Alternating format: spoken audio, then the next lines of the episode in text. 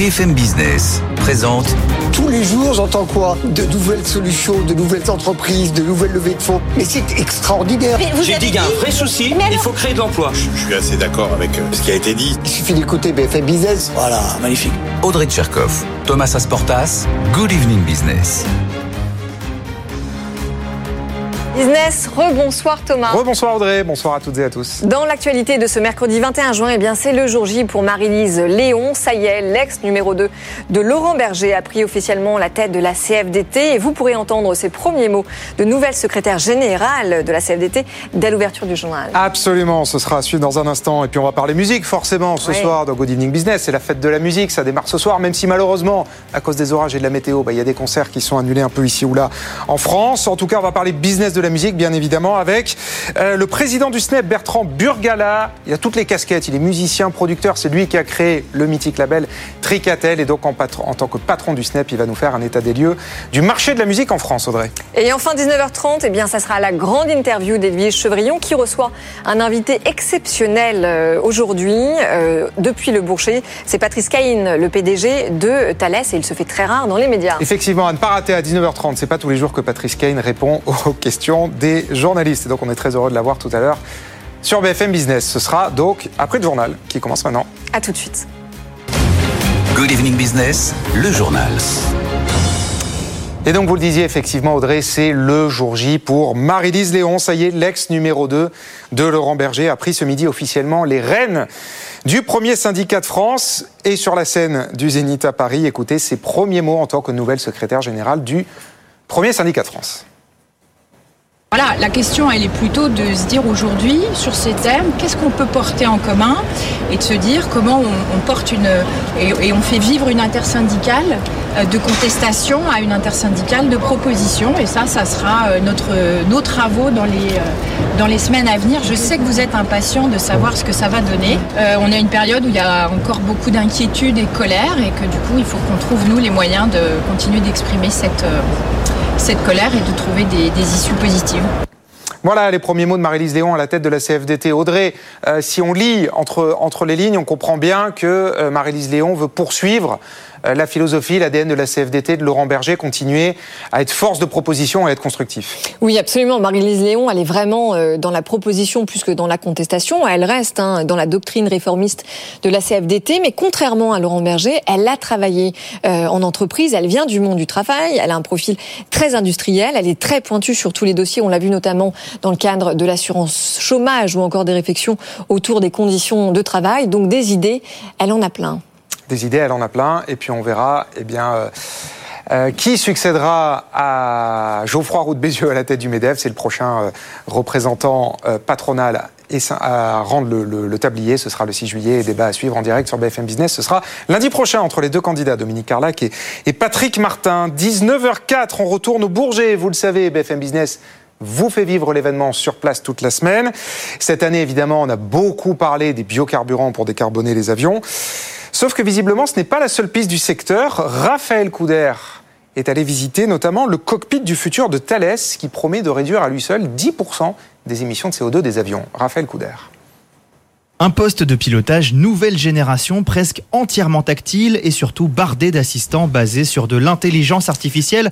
Ce cockpit aide les pilotes à optimiser la trajectoire de leur avion, explique Thomas Mariani, le responsable de l'innovation avionique chez Thales. Ça va être l'association du cerveau de l'avion, le Pure Flight, ce qui gère la trajectoire et qui va permettre d'optimiser, et l'assistant, la partie Flight Footprint, l'outil de mesure, qui va permettre de récupérer toutes les datas, de les envoyer justement au cerveau de l'avion pour que ben, la somme des deux nous permette de voler le vol qui va réduire au maximum ce jour-là par rapport aux conditions météorologiques de ce jour-là les effets CO2 et les effets non CO2. Avec ce nouveau cockpit, Thales estime pouvoir réduire l'empreinte environnementale de chaque vol d'environ 10%, une innovation qui a déjà séduit Airbus. Tous ses futurs avions en seront équipés et les appareils déjà vendus pourront eux aussi être modernisés, explique Yannick Assouad, la directrice générale adjointe de l'avionique chez Thales.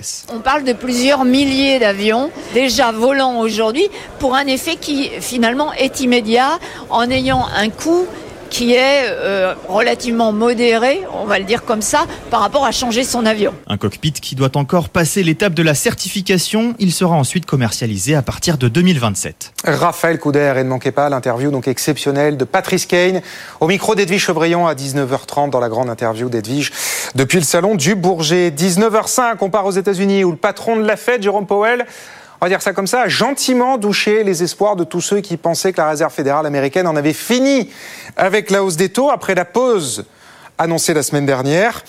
Il peut être cohérent de relever les taux, mais de le faire à un rythme plus modéré. C'est ce que vient de dire, c'était il y a quelques minutes, Jérôme Powell dans une audition devant la Chambre des représentants. On l'écoute.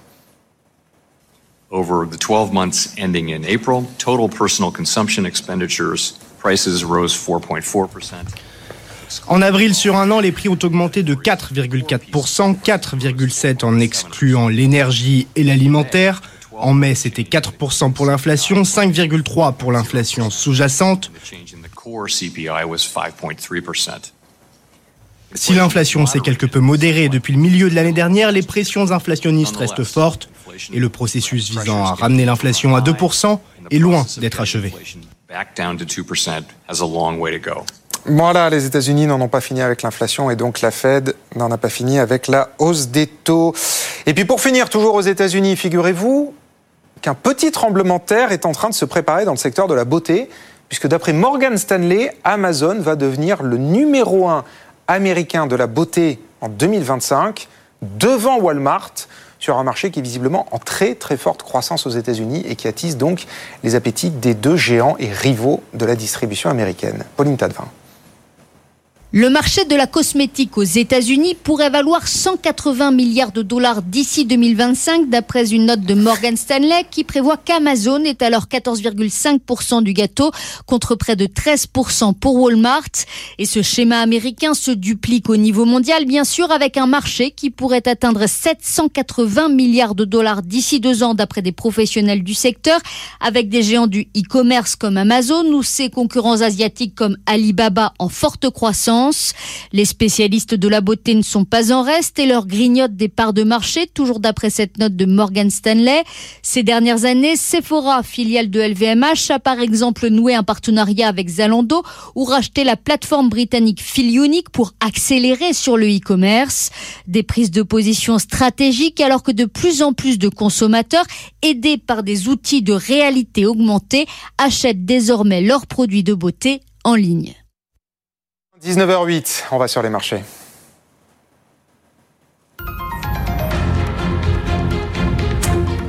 Je vous redonne la clôture des marchés à Paris. Le CAC 40 a fini une nouvelle fois en baisse. Euh, ce soir, troisième séance d'affilée dans le rouge pour le CAC qui lâche 0,46% à 7260 points. Bonsoir Sabrina Coagliozzi. Comment est-ce que ça se passe pour vous à Wall Street aujourd'hui? Bonsoir. Troisième séance de repli pour les marchés américains qui aujourd'hui digèrent les propos Jérôme Powell devant le Congrès qui a répété euh, qu'il s'attendait à euh, plusieurs euh, hausses de taux d'intérêt d'ici la fin de l'année pour combattre l'inflation qui est toujours élevée selon lui. Ça pèse sur les marchés actions, des résultats d'entreprise également. FedEx qui publie des, des chiffres décevants avec un chiffre d'affaires notamment qui recule pour le troisième trimestre d'affilée, qui ressort inférieur aux attentes. Le titre est sanctionné. Et Amazon de son côté qui également en repli, moins 0,5%. 7% avec la FTC euh, qui euh, porte plainte contre le géant du e-commerce Amazon qui a lancé également euh, sa journée Prime, son événement Prime qui donne rendez-vous le 11 et 12 juillet prochain. Le titre est en repli de 0,7% dans une tendance donc négative. Le Dow Jones cède 0,1%, le S&P 500 0,4%. Quant au Nasdaq, c'est une baisse plus marquée, un petit peu plus de 1% de repli à 13 517 points. Effectivement, Nasdaq n'aime pas trop les dernières déclarations de Jérôme Powell à la Chambre des représentants. Merci beaucoup Sabrina. On vous retrouve tout au long de la soirée jusqu'à la clôture des marchés américains. 19h10 sur BFM Business, on marque une pause et dans un instant après la pub, eh bien c'est l'homme à tout faire de la musique française. Il est producteur, il est artiste, il est président du SNEP, c'est Bertrand Burgala et on va parler évidemment avec lui du marché français de la musique. Ça tombe bien, ce soir c'est la fête de la musique. Il n'y a pas de hasard sur BFM Business. À tout de suite. Good Evening Business, ils font l'écho. Allez, on parle musique ce soir dans Good Evening Business avec le président du SNEP. Bonsoir Bertrand Burgula. Bonsoir. Burgala, Bonsoir. pardon, merci d'être avec nous. Bonsoir. Eh, on est très heureux de vous avoir. Vous êtes, je disais, homme à tout faire avant la pub. Bah oui, vous êtes producteur, Ouais, oui, vous êtes bien, musicien. on tout faire, c'est noble. C'est noble. Vous avez créé le, le mythique label euh, Tricatel et donc vous êtes euh, président du SNEP et vous représentez, va vous parler au nom de, de, de toutes les entreprises de la musique Grande enregistrée. partie en- d'entre elles, ouais, la majorité d'entre elles. ouais, de, Voilà. de la musique enregistrée, ouais. Euh, oui, évidemment, pas, pas, pas du live. Euh, bon, bah déjà, on est heureux de vous avoir parce que c'est ce soir de la fête de la musique. On s'est dit, bon, à mon avis, il y a peu de chances qu'on l'ait. Euh, Il est euh, dehors en train de jouer ou en train déjà de, de chanter, de danser. Ça m'est arrivé, mais je trouve que l'esprit de la fête de la musique, tel que l'avait voulu euh, Jack Lang, c'était très sympathique. C'était au contraire de favoriser la pratique instrumentale, les orchestres amateurs qui vont jouer un peu partout. Alors parfois, il y a des grands événements qui sont organisés, mais euh, là, c'est pas le cas. Moi, je jouerai à Paris le jeudi 29, mais pas. Ah bon, bah, je, joue- euh, je fais de la, non mais je fais de la, je fais de la musique tous les jours, Euh, tous les jours et même tous les soirs. Et souvent, le, le jour de la fête de la musique, c'est presque celui où je me repose. Bah oui, les mais, oui, la musique, c'est votre vie. plaisir. Alors justement, vous parliez de Jack Lang, euh, qui a imaginé cette fête de la musique il y a maintenant 41 ans. Est-ce qu'elle est toujours populaire, notamment auprès des jeunes, ou est-ce qu'elle devient un peu has-been? Alors, vous vous me parlez à moi en tant que jeune. euh, Bah oui, bah oui, on a un jeune en Euh, plateau, on en profite. ouais. Euh, écoutez, je- j'en sais rien. Euh, euh, j'en sais rien. Ce qui est important, c'est que la musique, elle existe, elle continue euh, de, de se répandre, de se, de se pratiquer. Pour moi, c'est très important. Quand on défend une organisation comme la nôtre, on, euh, on- ça va, ça commence à l'apprentissage, à l'apprentissage de la musique, qui est pas toujours très bien enseigné dans les collèges, ou quand des conservatoires comme à Paris font une sélection euh, par tirage au sort. Pour nous, qui arrivons plus tard, c'est, ça nous paraît très contestable. Donc la musique, il faut qu'on puisse en faire et puis il faut qu'on puisse l'écouter. Euh, la musique enregistrée il y a 20 ans, elle a subi un choc énorme parce qu'on a été la première activité téléchargement impactée par illégal. le numérique. On va en parler. Donc on remonte la pente euh, doucement Hum. et après le spectacle, les concerts, c'est très différent, c'est une autre économie. Tout à fait. Alors, euh, on va parler de, si je peux dire, de votre fête de la musique à vous. Euh, hier, c'était l'AG, l'Assemblée Générale du, du SNEP. Euh, et visiblement, le sujet dont tout le monde parle en ce moment, c'est l'intelligence artificielle. Évidemment, il n'y a pas un jour où on n'en parle pas ici sur BFM Business. Et alors vous, ça vous fait une peur bleue. Enfin, quand je dis vous, c'est la filière en général, parce que ça remet complètement en cause le modèle économique, puisque des robots créent des chansons et donc captent les revenus générés par les plateformes de streaming. Quelle est votre quelle est votre position? Est-ce que pour vous, euh, création musicale et intelligence artificielle peuvent euh, coexister? Je pense qu'il faut d'abord se dire que ce qui va nous arriver, ou pas nous arriver, en tout cas, ce qui se, la question qui se pose pour la musique, elles vont se poser plus tard, comme avec le numérique au début, à l'ensemble de la société. Donc les questions qu'on va devoir affronter ou au- auxquelles on va devoir répondre, elles sont intéressantes très au-delà de la question de la musique. L'intelligence artificielle, pour moi, c'est un peu, c'est le nouveau mot. Euh, L'an dernier, on a eu le Bitcoin et les NFT. Donc cette année, c'est intelligence artificielle, mais c'est pas nouveau. C'est-à-dire que l'informatique en musique, elle existe depuis. Oui, mais l'intelligence artificielle, c'est un peu différent. Elle disrupte quand même Bien. tous les secteurs euh, Bien sûr. profondément. Non, mais bien sûr, et je pense qu'elle va avoir des. On va être très pragmatique, comme on l'a été pour le reste. Elle aura des bons côtés parce que ça peut, par exemple, nous permettre de mieux identifier les manipulations dans le streaming. Ouais. Ça peut être très utile aussi. Mais effectivement, il y a quelque chose qui est vertigineux, c'est qu'on a déjà 100 000 nouveaux morceaux par jour sur les plateformes, Mm. et avec l'intelligence artificielle, ça peut être multiplié à l'infini. Donc, il faut qu'on trouve des réponses qui soit. Il s'agit pas d'être pour ou contre, parce que c'est là. Ouais, c'est Donc ça. comment on va faire pour l'appréhender, pour l'appréhender d'une façon qui soit utile, qui soit euh, positive Mais- et qui soit pas simplement un repli. Mais alors justement, est-ce que l'intelligence artificielle dans votre secteur, ce n'est pas un peu la version ultime des Daft Punk, c'est-à-dire des robots qui vont générer de la musique tout seuls Alors, moi, euh, C'est un peu ça. Vous voyez, c'est le jour de la fête de la musique. Moi, je suis très optimiste. Donc aujourd'hui, je me dis, ce que ça pourrait avoir de positif, c'est qu'il y a déjà une musique qui est copiée. Vous voyez, quand, euh, quand on travaille au cinéma ou pour la publicité, on nous demande déjà très trop souvent de copier des choses qui existent déjà.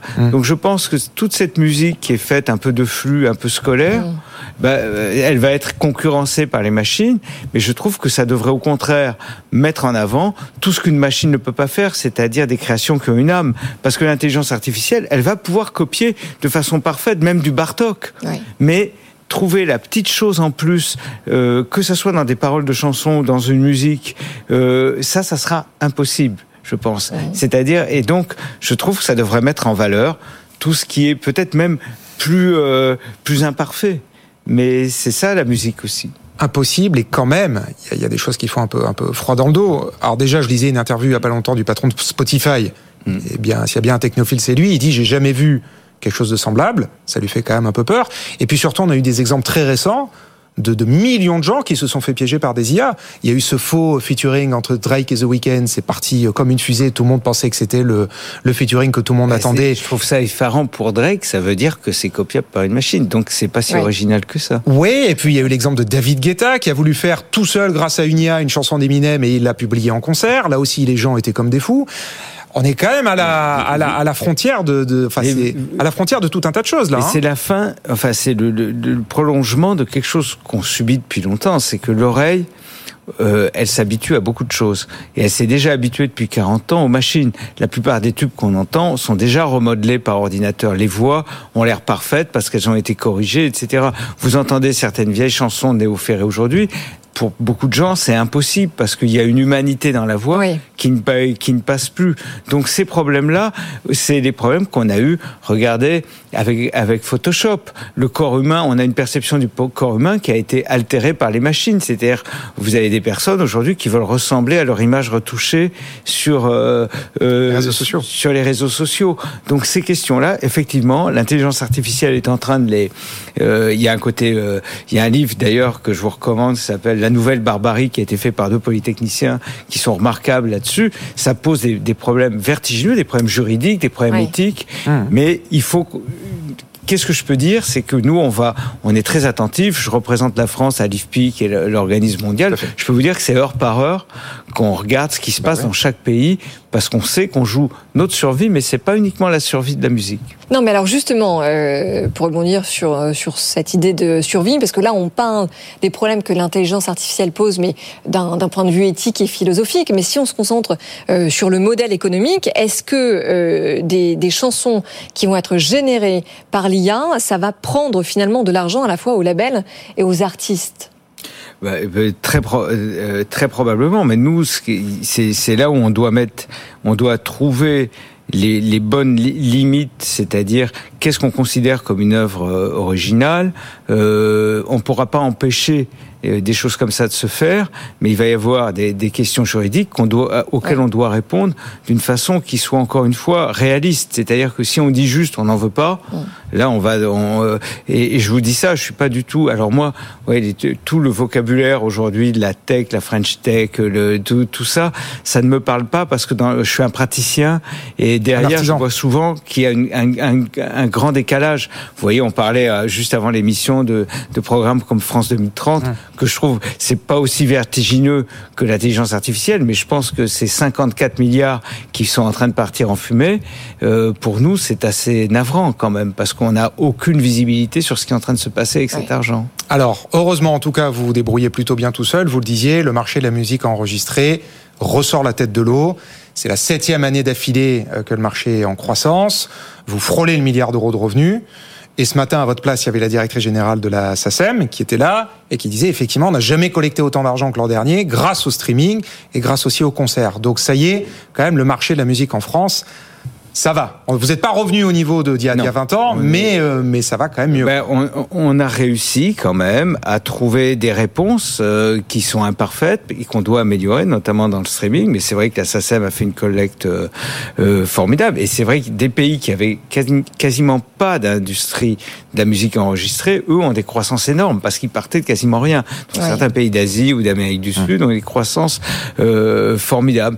Mais après, on est dans un modèle. C'est pour ça que par exemple les projets de taxation du streaming sont complètement mmh. stupides. C'est un sénateur, hein, qui oui, le sénateur Bargeton, mmh. mais euh, son, euh, enfin, euh, je sais même pas s'il a lu son projet. Je pense que quand même certaines personnes, certains grands habiles lui ont un peu rédigé certains passages, mais c'est totalement stupide parce qu'aujourd'hui, ce modèle-là est encore très fragile. Aucune des plateformes européennes de streaming n'est à l'équilibre, mmh. euh, ni Spotify, ni Deezer, ni Cobuzz.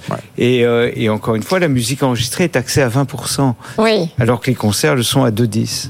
Oui, mais donc ce que vous dites là finalement, c'est que euh, le monde du streaming n'est pas encore mature, parce qu'on euh, pourrait penser que finalement tout le monde s'y est mis en France, mais vous dites qu'en fait ce n'est pas le cas. Il y a encore un très gros potentiel par conséquent. Absolument, et je trouve qu'on est passé un peu vis-à-vis de la musique enregistrée d'un extrême à l'autre. Pendant 20 ans, on nous a considérés comme des, un peu des arriérés qui avaient, qui avaient rien compris au numérique, jusqu'à ce que chaque, chaque domaine économique euh, ait à répondre aux mêmes questions, et pas toujours aussi bien, parce que allez regarder le cinéma, vous êtes obligé d'avoir plusieurs abonnements pour, euh, vous n'avez pas du tout l'interopérabilité des, des, des catalogues, comme on l'a en musique, ou même la presse a, a pas du tout réussi ce qu'on a réussi, mais on est passé de ça à la musique, c'est euh, enregistré, c'est les gagnants, c'est formidable, c'est plus complexe, et c'est aussi ce qui fait l'intérêt de, de, de, cette industrie, parce que c'est une industrie de prototype, qui est une industrie poétique, mmh. effectivement, on fait de la musique, mais euh, les questions vraiment qu'on a affrontées aujourd'hui, elles sont passionnantes, et je pense qu'elles sont très intéressantes pour vous, parce qu'on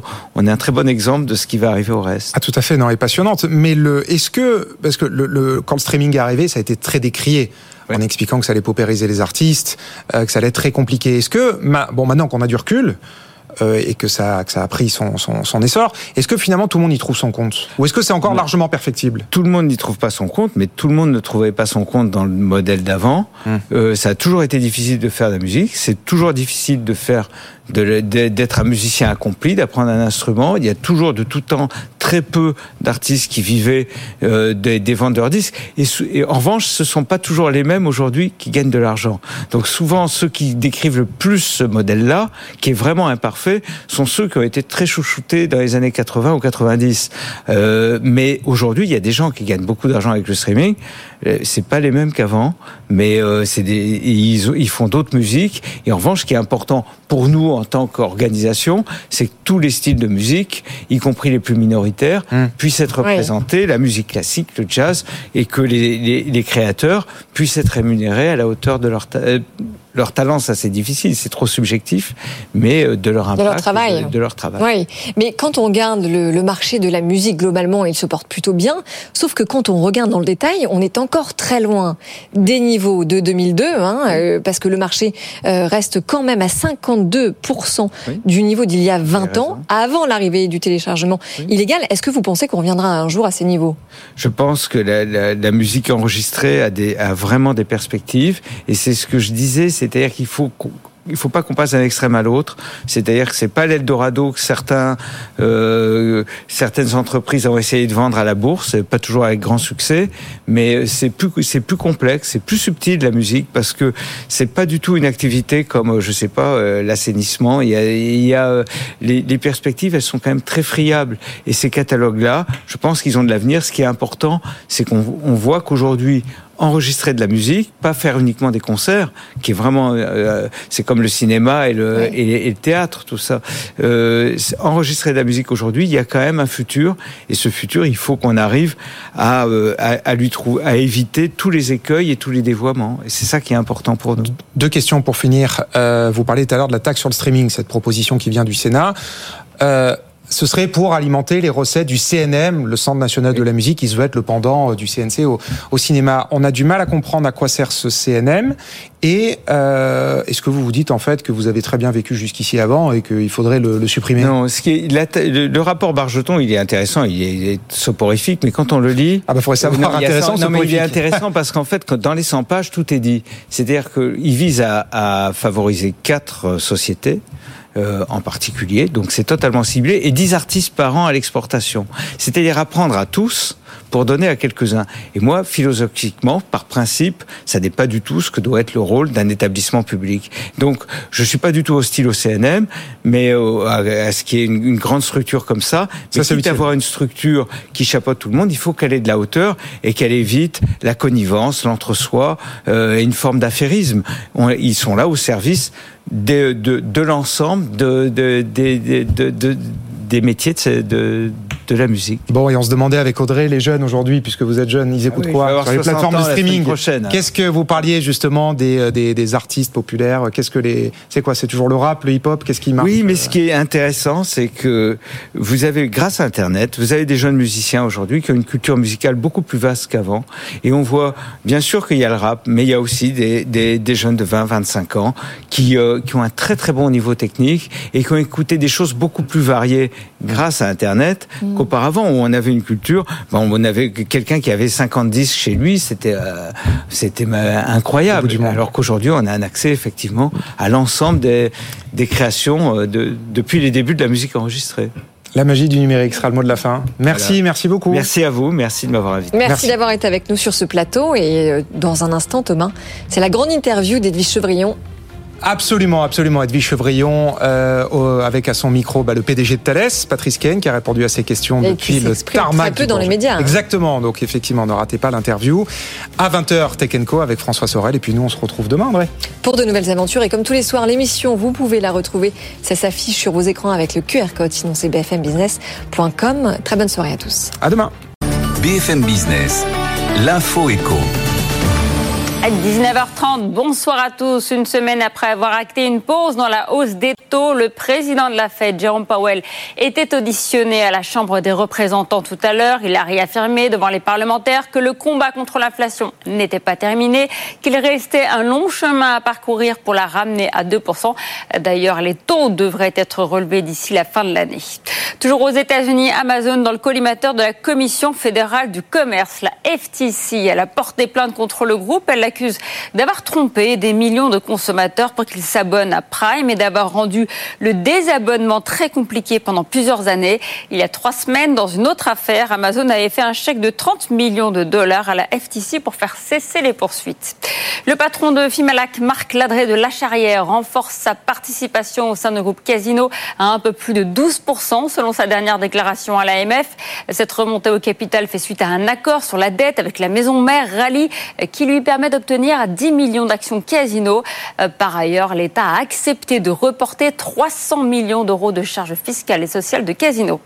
C'est une nouvelle ère qui s'ouvre à la CFDT puisque Marie-Lise Léon euh, en a été élue secrétaire générale à l'unanimité à la mi-journée. Elle était la numéro 2 du syndicat jusqu'à présent. Elle succède à Laurent Berger qui en était à la tête pendant 10 ans. C'est la deuxième femme à prendre les rênes de la CFDT après Nicole Nota. Getir quitte le marché français. Le spécialiste des courses express s'est mis en quête d'un repreneur pour ses activités dans le pays. Le groupe turc pointe du doigt un environnement juridique complexe, une réglementation imposée par les mairies, un contexte qui rend la réussite de l'entreprise difficile à expliquer le groupe dans un communiqué. L'hécatombe se poursuit dans le prêt-à-porter français. Cette fois-ci, c'est Don't Call Me Jennifer qui demande son placement en redressement judiciaire. L'enseigne se dit être prise en étau entre l'augmentation de ses coûts et l'inflation qui plombe ses ventes.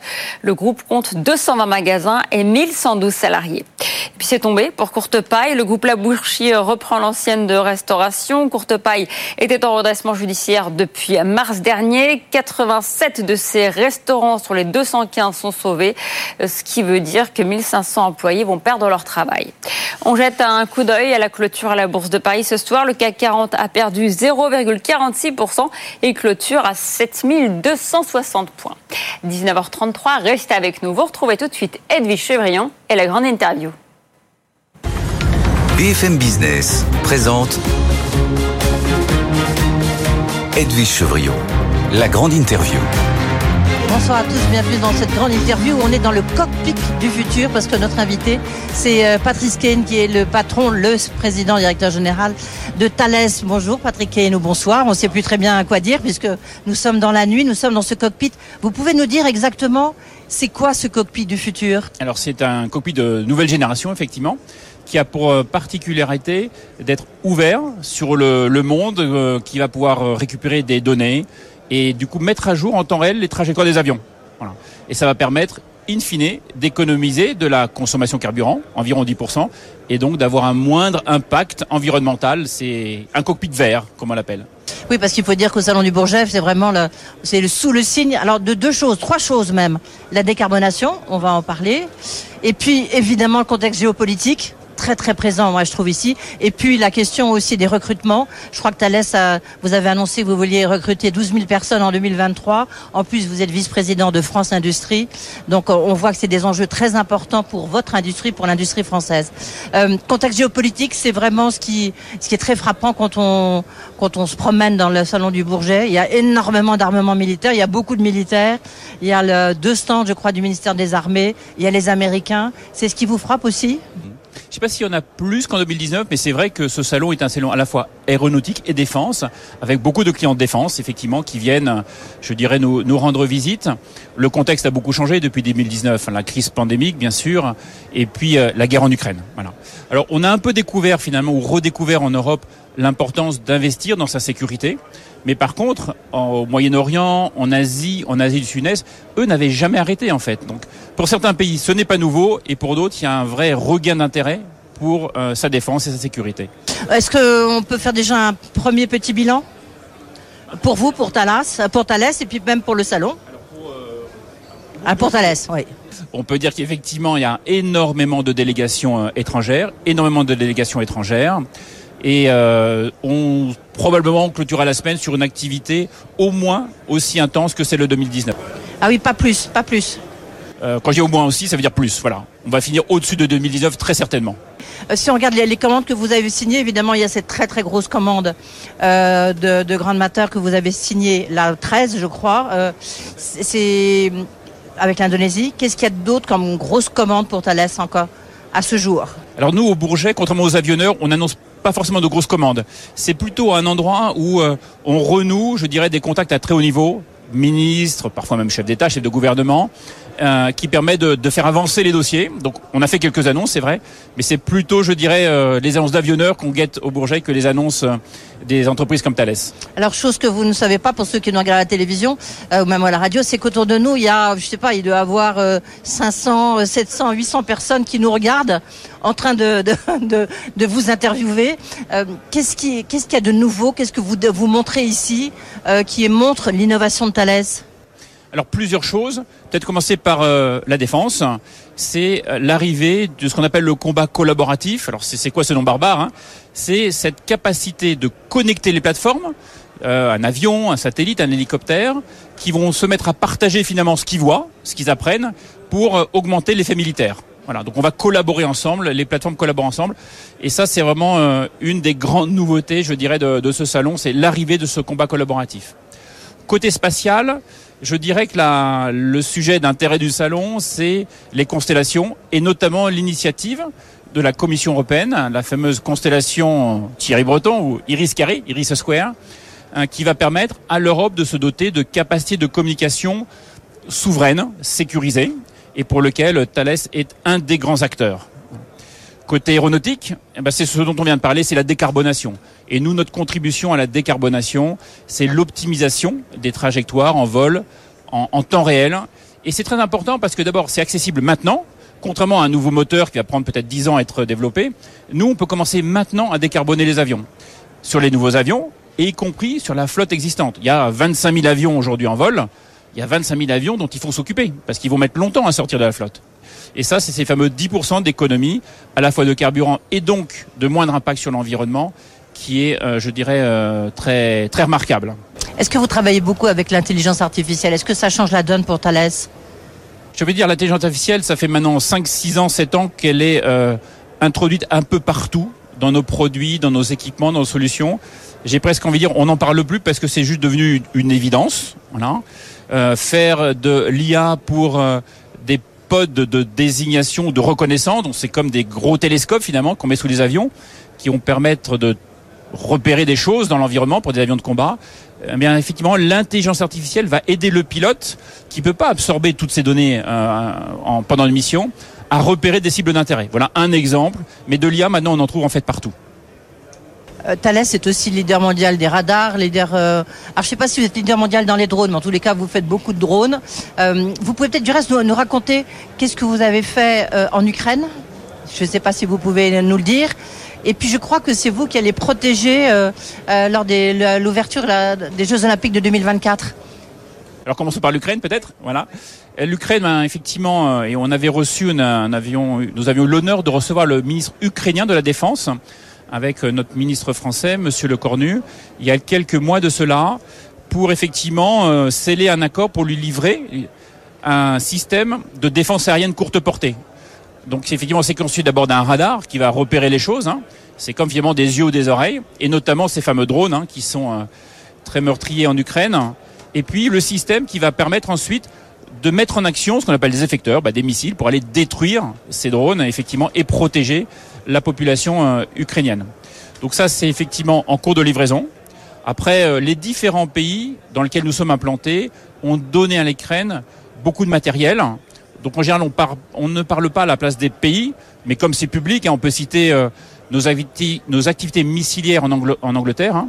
Beaucoup de missiles ont été donnés par la Grande-Bretagne, des missiles anti-chars, des missiles courte portée. Alors ils ont tous des petits noms, mais ça ne parlera pas au grand public, hein, le LMM ou le Starstreak.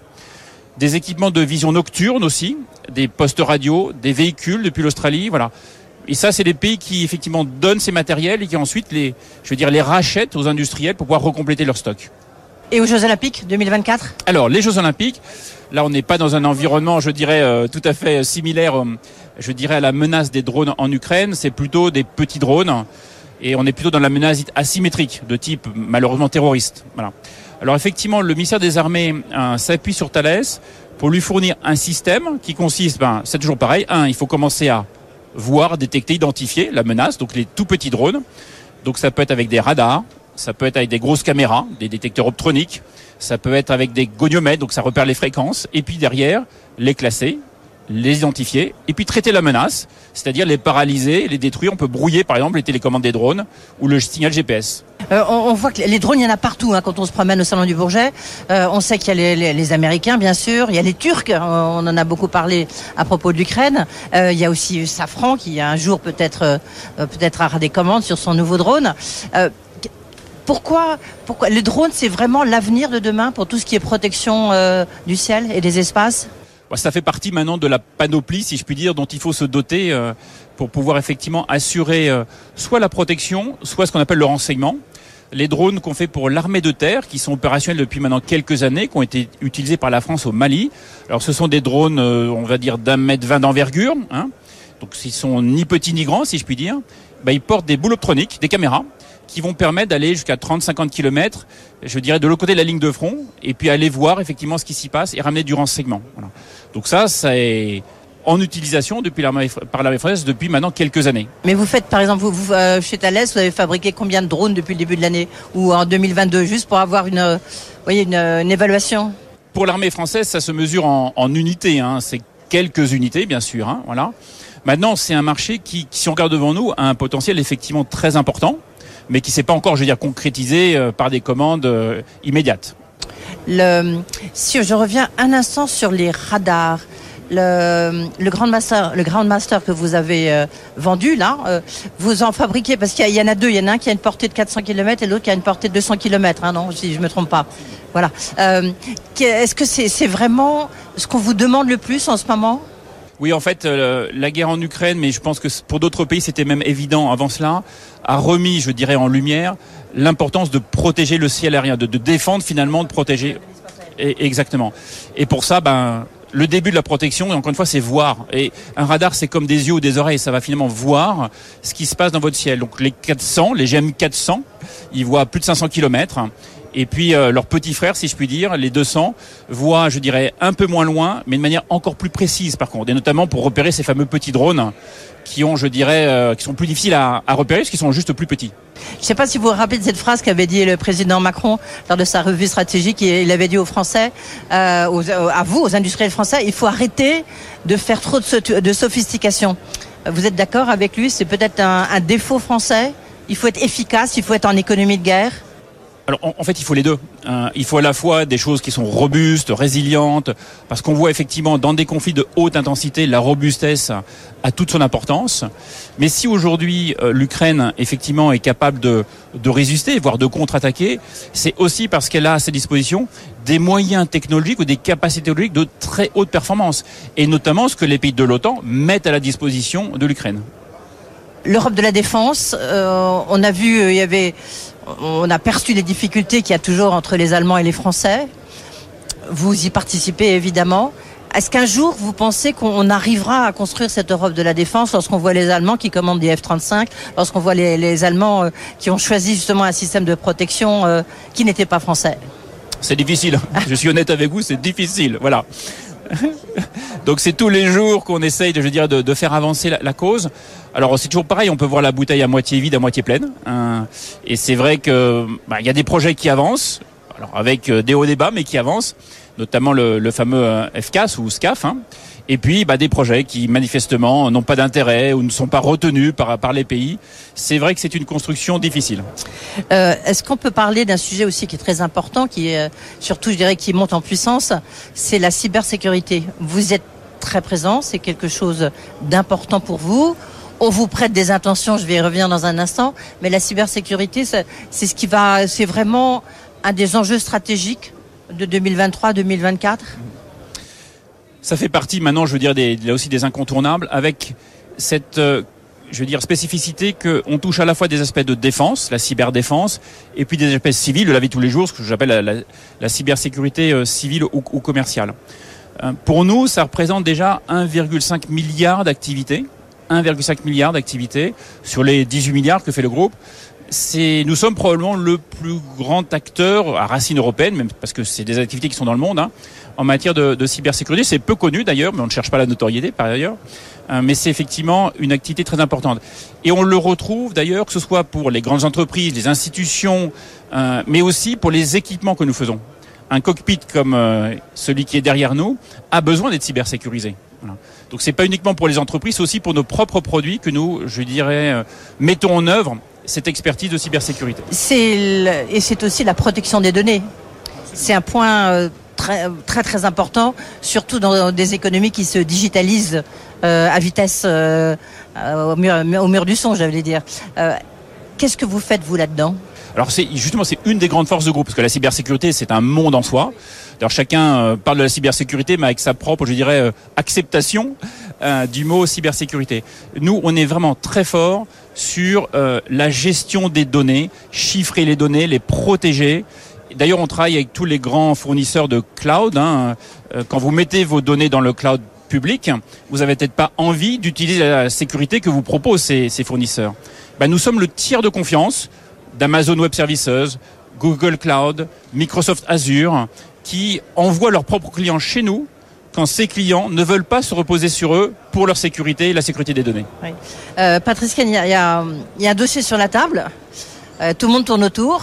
Parce qu'il y a aussi Orange qui veut se mettre dans la cybersécurité, il y a aussi Airbus euh, qui veut se mettre dans la cybersécurité. Il y a un dossier qui est sur la table, c'est sur l'Idévident, qui est la filiale de d'Atos. On a dit que vous étiez candidat, finalement, je crois que vous ne l'êtes plus, à moins que vous nous disiez le contraire. Mais on a le sentiment que il y a un côté un peu tout sauf Thales, c'est-à-dire qu'il faut trouver une solution, soit qui passe par Orange, soit qui passe par Airbus, mais qui ne passe pas par Thales. Comment vous l'expliquez? Alors, voilà, je dirais euh, repréciser les choses. C'est l'occasion, oui. Je pense qu'elles étaient déjà claires dans notre expression, mais c'est l'occasion peut-être de, le repréciser. Si on parle d'Evidian ou d'Eviden, puisque ça avait juste changé de nom, voilà. Ce sont essentiellement des métiers de type ESN, SS2I, de services informatiques, à haute valeur ajoutée, certes, mais c'est pas nos métiers. Voilà. Donc non, nous ne sommes pas et nous n'avons jamais été intéressés par prendre une participation minoritaire ou quoi que ce soit. Et on a toujours été clair. D'ailleurs, c'est de l'information réglementée, hein, est coté en bourse, et on l'a même, euh, je veux dire, rendu public très vite. Voilà. Après, la cybersécurité nous intéresse, comme je vous l'ai dit, hein, c'est 1,5 milliard chez nous. Et si, d'aventure, on pouvait faire quelque chose dans la cybersécurité avec un groupe comme Atos, on s'y intéresserait. Mais aujourd'hui, ce n'est pas l'expression d'Atos. Moi, je la respecte. Atos, aujourd'hui, a une stratégie qu'ils ont expliquée, qu'ils ont, euh, je dirais, euh, justifiée au marché. On la respecte. Elle ne correspond pas à notre stratégie qui est de ne s'intéresser qu'à la cybersécurité. Et c'est pour ça que j'ai toujours dit, bah, il n'y a pas de dossier Atos. Il n'y a pas de à tous. Est-ce qu'il y a un des dossiers Est-ce que vous allez grandir? Ça fait un milliard quatre, vous nous avez dit. J'imagine que vous visez 2 milliards, 3 milliards. Enfin, c'est une montée en puissance clairement euh, dans la cybersécurité. Vous allez procéder par acquisition ou développement interne? Oui, les deux en général. Mais qu'est-ce qui est le plus important, le plus significatif? Moi, je trouve que la- croissance organique, c'est comme celle qui est la plus saine. C'est-à-dire que déjà, je dirais, se reposer sur nos mérites propres pour conquérir des clients, convaincre de nouveaux clients, etc. Et c'est des domaines où euh, on va croître, euh, je dirais, allez, aux alentours de 10%. Voilà. Euh, et, et ce qui est beaucoup dans nos métiers. hein. Après, bien sûr que la croissance, euh, euh, je dirais, par acquisition nous permet d'accélérer. Mais euh, je dirais d'abord par nos mérites propres, comment on va euh, conquérir de nouveaux clients. Ceci dit, on vient d'annoncer un projet d'acquisition en Australie d'une société de cybersécurité d'une centaine de millions d'euros. Donc voilà, d'un milliard cinq, on va passer à un milliard six. Alors c'est une opéra, il fallait jusqu'au bout de l'opéra. Mais effectivement, on ne s'interdit pas, bien entendu, d'acheter des entreprises qui nous correspondent. Un enjeu très important pour vous aussi. euh, Qu'est-ce qui n'est pas important pour Thales, surtout ici au Salon du Bourget? C'est le spatial. Euh, vous avez un programme euh, de satellite militaire, le programme Syracuse 4, je crois. Euh, en même temps, il n'y a, plus de lanceurs. Je recevais le directeur général de l'ESA, de l'Agence spatiale européenne. On voit qu'on a un gros problème. Ariane 5 n'a pas décollé, Ariane 6 n'est pas prêt à décoller. Il y a eu le problème sur Vega. Bon, est-ce est -ce que ça ne retarde pas votre programme? Alors pour l'instant, non. Euh, non. Bon, la plupart des satellites que nous avons annoncés le sont pour des clients privés. Et c'est vrai que les clients privés ne sont pas euh, très sensibles, si je puis dire, à la, la, entre la nationalité du lanceur. Voilà. Et c'est vrai qu'il y a beaucoup de, de grands clients privés. D'abord, c'est eux qui achètent le lancement, c'est pas nous. Et souvent, bah, ils s'adressent à des grands concurrents euh, d'Ariane Group qui, eux, sont en capacité de lancer les satellites. Par exemple, c'est pas le seul, mais oui, SpaceX, on en parle beaucoup, est effectivement un acteur très important pour lancer les satellites. Celui qu'on vient de lancer pour l'Indonésie, effectivement, est parti avec une fusée SpaceX. Le... Pour vous, c'est un enjeu ou pas quand même le fait qu'il y a un, un, peu une panne de lanceurs européens ou comme vous dites, en fait, c'est le, le, pro... le, problème de vos clients, c'est pas le vôtre? Oh, je, je dirais peut-être pas ça. C'est peut-être, je dirais. Euh, exagéré. Ce que je dis simplement, on n'est pas acteur des lanceurs. Euh, donc Ariane Group est l'acteur, il a deux actionnaires. Je pense qu'il faut déjà écouter ce qu'il dit, comment il a lui-même, euh, je dirais, s'exprime sur le sujet. Maintenant, je dirais en tant que observateur intéressé sur ce domaine-là, oui, l'Europe a besoin d'avoir un accès à l'espace par elle-même. Voilà. Et donc, moi, je suis persuadé qu'Ariane Group va, je dirais, s'en sortir. Il n'y a aucune raison. Quand vous regardez l'histoire du programme Ariane 5 au début des années, des années 2000, je dirais, ça a été difficile. Hein. Je crois qu'il y a eu deux échecs de mémoire pour Ariane 5. Et le troisième a été, je dirais, un succès. Et depuis, Ariane 5 a été un success story. Voilà. Et donc, je pense, dans l'industrie, il faut accepter aussi le risque. Je ne dis pas que c'est bien d'échouer, mais il faut accepter le risque, sinon ça veut dire qu'on n'innove plus. On va finir par la Lune avec plaisir. Hein on va finir par la Lune quand même. Euh, tout le monde rêve d'aller sur la Lune. Visiblement, c'est quelque chose qui se rapproche. Moi, c'est ce que j'ai appris vraiment en, en se promenant ici au Salon du Bourget, encore une fois. Vous, vous avez l'ambition de créer une station spatiale lunaire. C'est quoi? Alors, en fait, on est un grand acteur, effectivement, de l'exploration spatiale. C'est peut-être pas très connu. C'est des métiers fantastiques, j'avoue, moi qui me passionne. Euh, si on regarde déjà la station euh, spatiale internationale, à peu près la moitié des modules pressurisés ont été faits par notre filiale Thales Alenia Space. C'est vraiment, je dirais, une, une, expertise euh, fantastique que nous avons en interne. Alors, pour effectivement cette station qui sera en orbite autour de la Lune. Oui, nous avons été retenus dans ce programme pour fournir une grande partie de ces fameux modules euh, pressurisés. Alors là, c'est pour dans 4-5 ans de mémoire euh, qu'on est... Ah bah oui, mais il faut se dépêcher, absolument, on y travaille. Ah bah justement, ça fera le lien, peut-être dernière question, avant-dernière question. 12 000 personnes, c'est l'objectif que vous avez fixé comme euh, niveau de recrutement pour Thales en 2023. Vous en êtes où? On est au mois de juin eh bien, écoutez, à peu près euh, la moitié, on va dire ça comme ça. On a mis année à peu près la moitié, même si c'est pas totalement linéaire. C'est vrai que Thales est une entreprise de tech, de haute technologie. Nous, notre matière première, souvent on le dit, c'est les talents. Les talents, les cerveaux. Nos usines, ce sont des usines de cerveaux. Et euh, avec la croissance du groupe, on a besoin de recruter. L'année dernière, on a recruté 11 500 talents. Cette année, ce sera plutôt 12 000. Et euh, bah, je vous constate que les jeunes aiment ce que nous faisons et nous rejoignent. Alors beaucoup dans les écoles d'ingénieurs, pas que, beaucoup des écoles d'ingénieurs, et puis j'ai envie de dire un peu partout dans le monde. Quand on dit 12 000, à peu près, on va dire 40%, un gros 40% en France, et puis le reste dans tous les autres pays où nous opérons. Allez, toute dernière question, je voulais déjà poser sur l'intelligence artificielle, mais est-ce que ici, là, vous utilisez ChatGPT ou pas? Vous interdisez à tous vos ingénieurs et vos chercheurs de l'utiliser? Alors, euh, l'IA générative, parce que ChatGPT, évidemment, c'est un des, voilà, mais c'est pas le seul. Euh, L'IA générative, nous, on s'y intéresse dans des domaines particuliers qui, je veux dire, pas celui du grand public, celui de, de l'assistant conversationnel, qui est assez rigolo, mais qui franchement n'est pas très bluffant. C'est celui de la génération de code. Quand on code, quand on produit du code, effectivement, il y a cette IA générative qui peut nous aider à aller plus vite pour générer du code, je dirais, sans même que l'ingénieur logiciel lui-même le pense et l'écrive. Voilà, on y travaille. Ça pose quand même quelques problèmes, propriété intellectuelle, cybersécurité, par exemple, euh, et puis aussi localisation des données qu'on envoie à cette IA générative pour nous générer ces codes de manière automatique. Merci beaucoup. Il y a beaucoup de craquements dans votre cockpit du futur. Il faut s'inquiéter Non, il y a une mezzanine où il y a une petite fête euh, au premier étage. Ah ben voilà, c'est ça. Merci beaucoup Patrice Ken de nous avoir reçus donc dans ce cockpit du futur qui fait économiser, puisqu'ici on parle beaucoup de décarbonation. Euh, merci beaucoup. Bonne soirée.